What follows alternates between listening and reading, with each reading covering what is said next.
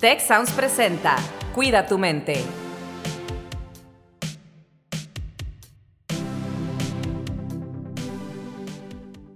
¿Qué tal? Les doy la más cordial bienvenida a un episodio más de Cuida tu mente.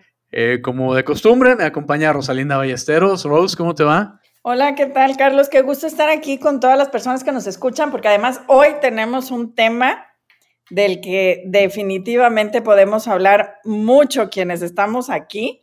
Eh, ¿Qué me hace feliz? Y para esto nos acompaña Macario Garza, él es director de difusión del Instituto de Ciencias del Bienestar Integral y graduado de la maestría en liderazgo positivo. Justamente, pues es el tema que creo que es de importancia para todos, pero es el tema de expertise que más tenemos en el instituto. Bienvenido, Macario, qué gusto que estés aquí como parte de eh, los invitados del programa. Muchísimas gracias por la invitación. La verdad estoy emocionadísimo de hablar de un tema que yo creo que todo mundo se identifica y que seguramente, así como yo hace tres años tenía muchas dudas de qué era la felicidad y qué eran las ciencias de la felicidad y qué padre poder platicarlo con ustedes. Oye, pues a mí me motiva mucho esto porque pues tengo a dos expertos aquí, gente que le sabe mucho ese tema.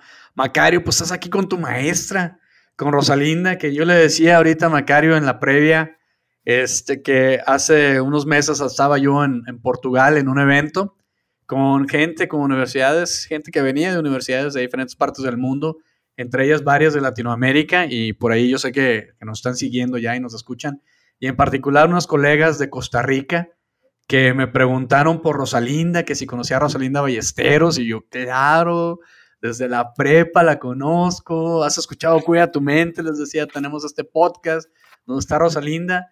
No, no, admiradas con Rosalinda, muy respetada, debo decir acá Rosalinda en el medio, una de las líderes en este tema. Y pues bueno, tú la tuviste de, de maestra, Macario, qué privilegio. Vamos a checar ahorita qué tanto aprendiste, ¿verdad, Rose? Así es. No, pero déjame decirte lo relevante de, lo, y muy agradecida con, con, el comentario. Me encanta trabajar con colegas de otros países porque creo que entre más información podemos compartir con más países, eh, generamos más conciencia, sobre todo en este momento que vivimos en un mundo tan frágil y cambiante. Todas estas herramientas son muy importantes. Costa Rica es el primer país que aparece en la lista de felicidad, en la lista de los países más felices que edita el, reporte mundial de felicidad, este think tank de economistas, ¿verdad? Costa Rica suele ser el país que aparece primero de toda América Latina.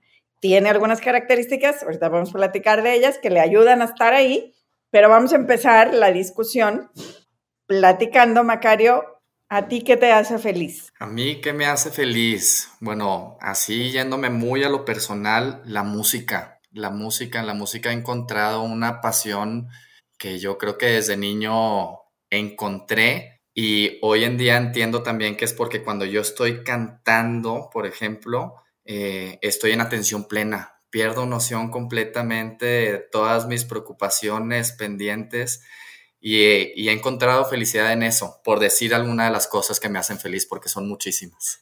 Oye, hablando de eso, y aquí sí voy, ahorita te paso la palabra, Carlos, es que esta fue una de las primeras investigaciones contemporáneas relevantes. Eh, Mihaly Csikszentmihalyi, después de la Segunda Guerra Mundial, terminando la Segunda Guerra Mundial, se da cuenta que hay personas que a pesar de estar en esos ambientes tan difíciles de la guerra, continuaron optimistas y desarrollándose y creciendo y encuentra que tenían esta característica. Eh, entraban en este estado que él le llama flujo de la conciencia o flow, donde justamente los músicos, em, los deportistas, los matemáticos más experimentados, entran en esta condición donde pierden la noción del tiempo, pierden la noción de sus necesidades físicas, por ejemplo, no te da hambre, no sientes sueño, cansancio, y ese momento de concentración profunda es porque tus habilidades y tus pasiones están perfectamente coordinadas con lo que estás haciendo. Y entonces, esta es una pieza de investigación del 1945 a 1955 que desarrolla toda una parte de la teoría del engagement o del el involucramiento cognitivo como uno de los elementos de lo que nos hace felices. Entonces, Macario, qué bueno que pones este ejemplo. Además, Macario es músico, ¿no? Entonces, eh, esta, eh, este es un gran ejemplo para empezar. Carlos, ¿a ti qué te hace feliz? Fíjate que, voy, voy, a tomar un poquito lo que dijo Macario, ¿no? También, por el hecho de que es bien curioso, pero obviamente creo que todo el mundo lo sabe. La música nos está hecha para crear ciertos sentimientos, ciertas emociones en nosotros, ¿no? Entonces, sí, ahorita yo sé que lo hice en términos muy genéricos, la música te hace feliz, pero seguramente no toda la música te hace feliz, ¿no? Cierto tipo de música, ¿no? Hay cierto tipo de música en una película que tiene música que es para darnos suspenso, miedo. Hay música que la escuchas y te pone hasta triste, ¿no? Pero eh, entiendo lo que dices, vaya, ¿no? De que hay, hay cierto tipo de música que, que a lo mejor tú tocas, que entras en flow, como decía Rosalinda, y que te gusta. A mí también me encanta la música, pero para mencionar un ejemplo más allá de eso, me encanta cantar, tampoco soy buen cantante. Mi esposa sí es cantante profesional. Ahí luego los presento para que hagan música y Rosalinda y yo escuchemos. a mí una de las cosas que me gusta mucho, y fíjense que, que la verdad es que ahorita que tengo el privilegio de, de ser papá, Rosalinda y yo tenemos unos hijos, digo, no en común, que aquí por su lado, más o menos de la misma edad. Y yo creo que esto te va a, parecer algo similar, Rosalinda. No, lo aclaro porque luego, ¿verdad? Uno nunca sabe. Con eso que nos conocemos hace tanto tiempo también. Pero miren, algo que como padre me da mucha felicidad a un nivel que no puedo, no puedo describir, que no puedo ponerle un número si pudiera clasificarla en un número del 1 al 10. Esto va mucho más allá de eso. Es ver las sonrisas de mis hijos. No saben cómo me llena en todos los niveles como persona la plenitud que ver la sonrisa de mis hijos, de mi hijo, de mi hija, me da. Aparte, tiene unas sonrisas bien bonitas, bien pícaras también, pero me llena y lo único que hago después de ser testigo de eso, de presenciar eso y de sentir todo lo que siento es dar gracias a Dios. La verdad es una de las cosas que hago que, que sí, no, no tengo más que hacer, más que decir, más cómo expresar, sino agradecer por esta oportunidad y por el hecho de que él, ella, tienen ese privilegio de poder tener una infancia en la que, en la que sonríen. Y, y bueno, me quedo pensando en lo que dijiste de, de Mihaly y el ejemplo de la guerra y pues la película esta de La vida es bella, ¿no? La vida es bella, que es un ejemplo buenísimo de todo eso que estamos hablando. Adelante, Rosalinda. Bueno, y, tengo que comentar entonces, precisamente, creo que mencionas dos cosas muy importantes. Una es que la felicidad, aunque es una experiencia subjetiva, es decir, una experiencia del individuo o sujeto, persona, hombre o mujer, quien sea, eh, es una experiencia que normalmente cuando se comparte y el tema de las relaciones positivas y significativas, eh, está demostrado que es una de las variables más importantes.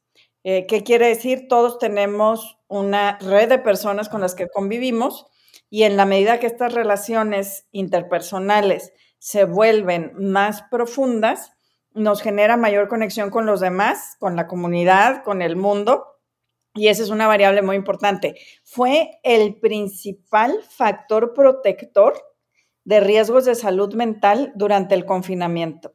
El sentirte querido y valorado por al menos una persona.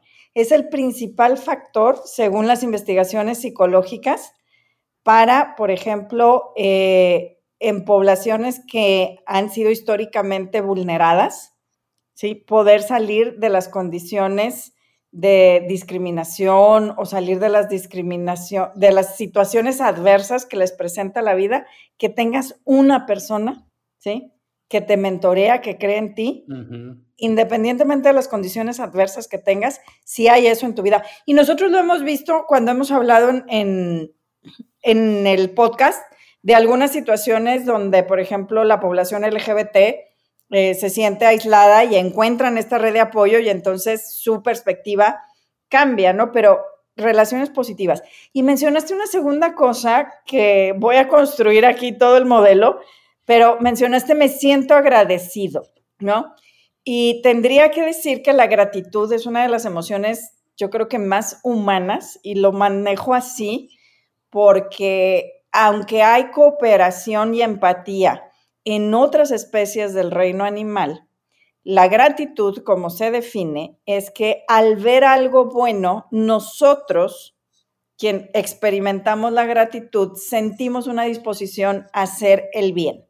Entonces, tú ves a tus hijos sanos sonreír, crecer en una infancia eh, pues respetuosa, cariñosa, eh, cercana contigo, y entonces agradeces esto, ¿no? Y te hace sentir bien y quieres a lo mejor hacer más cosas por los demás positivamente. Al menos tienes esa disposición.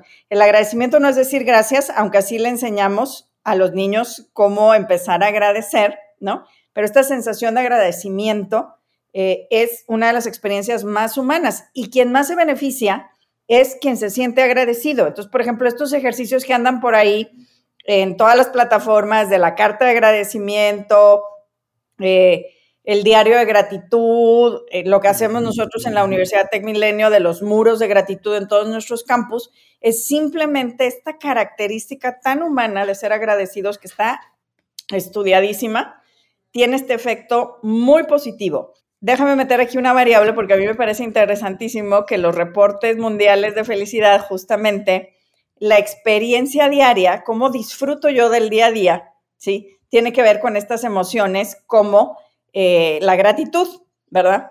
Si siento más emociones agradables durante el día que desagradables.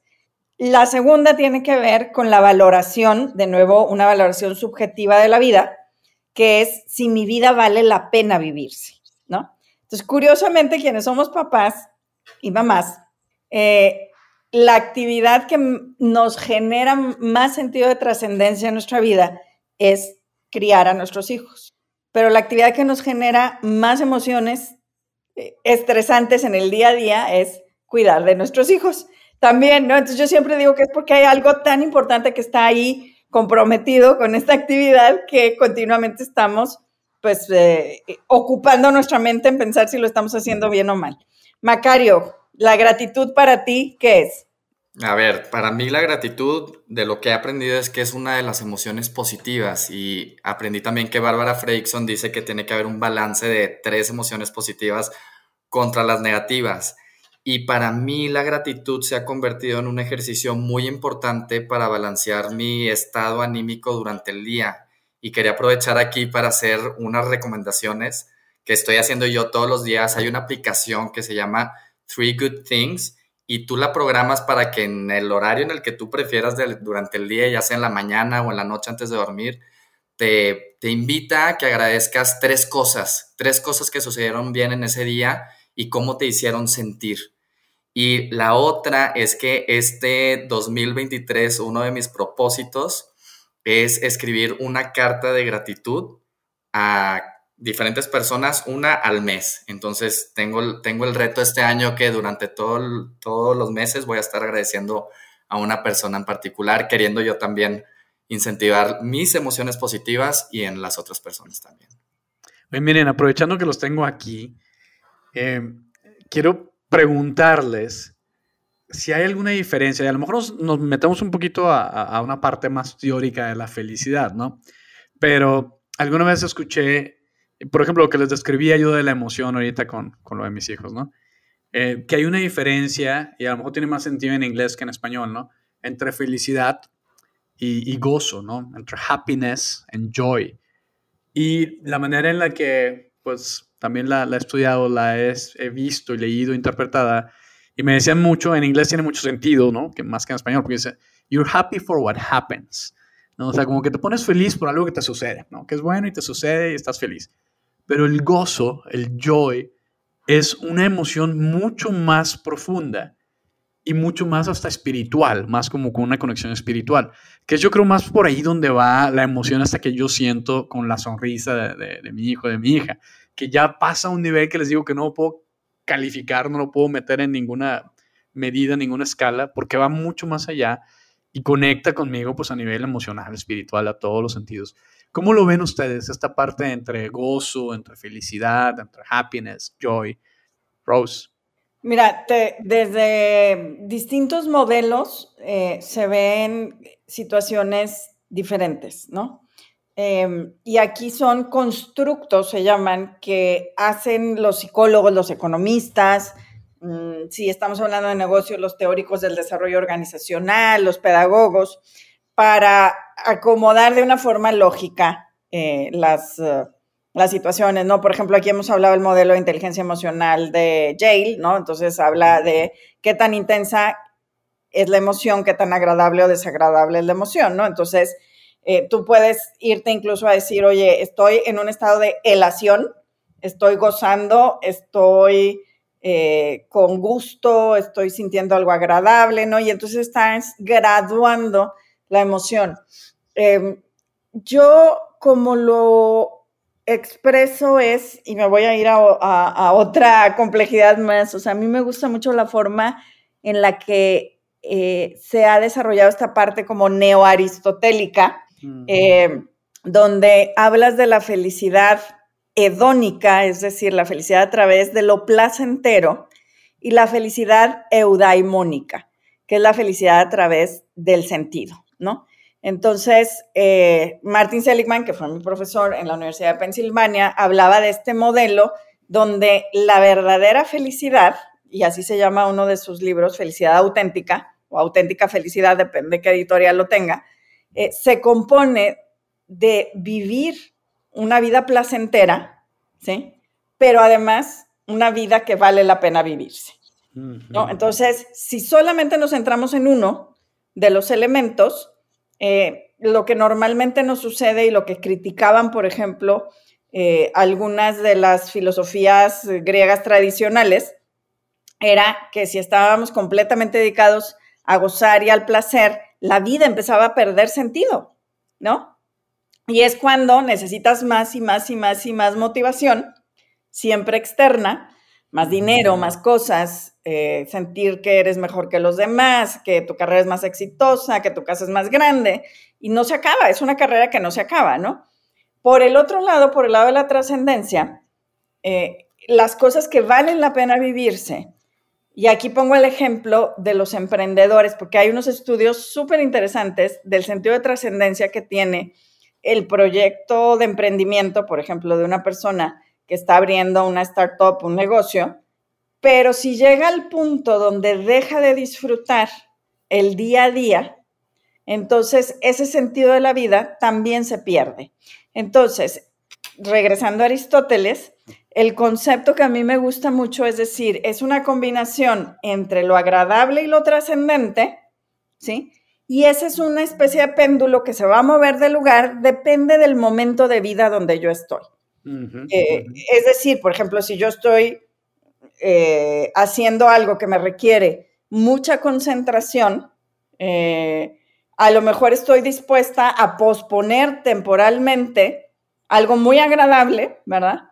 por un bien trascendente, pero no del todo, ¿no? Y entonces tengo que estar balanceando. Y aquí el concepto importante de lo que manejamos nosotros en el instituto es que nosotros podemos gestionar nuestro día a día para inyectar cosas trascendentes y cosas placenteras. Fíjate qué interesante esto que nos comentas, eh, Rosalinda. Y aprovecho para, pues, compartir, así como Macario compartió, compartió una app compartir el app, ahorita mencionabas también al Centro de Inteligencia Emocional de Yale, con quien pues tenemos ya un tiempo, está trabajando particularmente en los bachilleratos, en las prepas tech, con el programa Ruler del Centro de Inteligencia Emocional de Yale.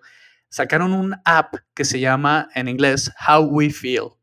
How We Feel es una app que precisamente ahorita está gratis, por cierto.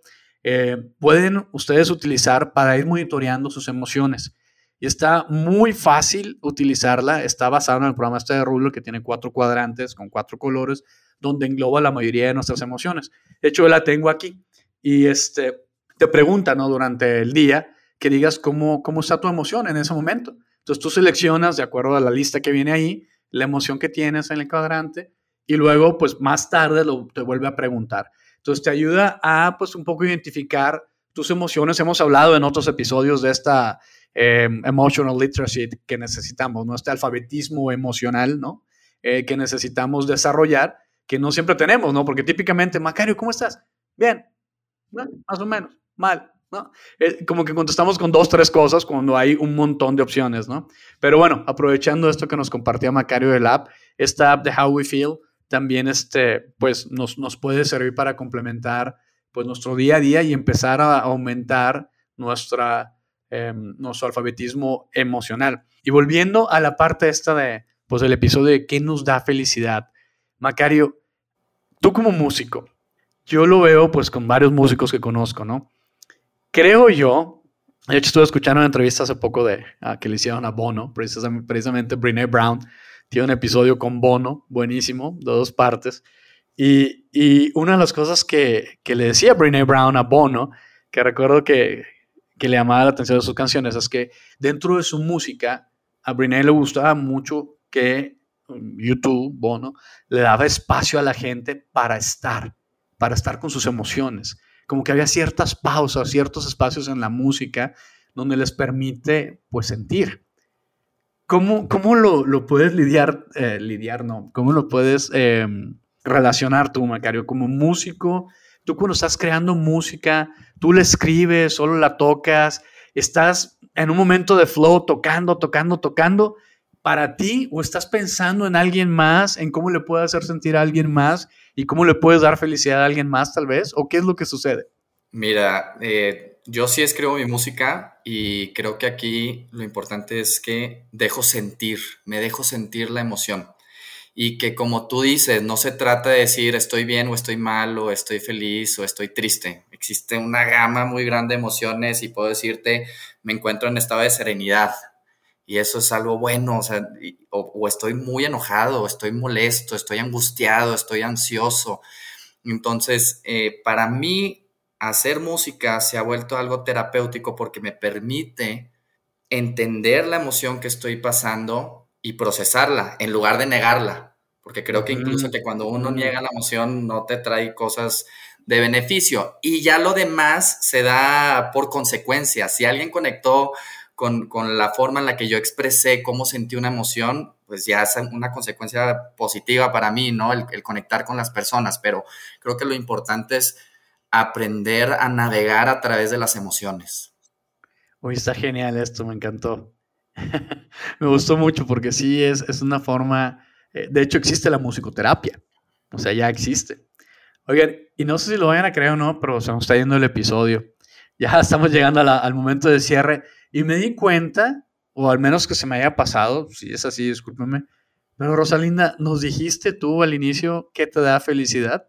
No, bueno, no me, no me des cuerda. Mira, yo siempre comparto eh, este, este ejemplo Em, en mis redes sociales yo tomo fotos de cosas que tienen que ver con la naturaleza. Creo que ya lo he compartido aquí antes.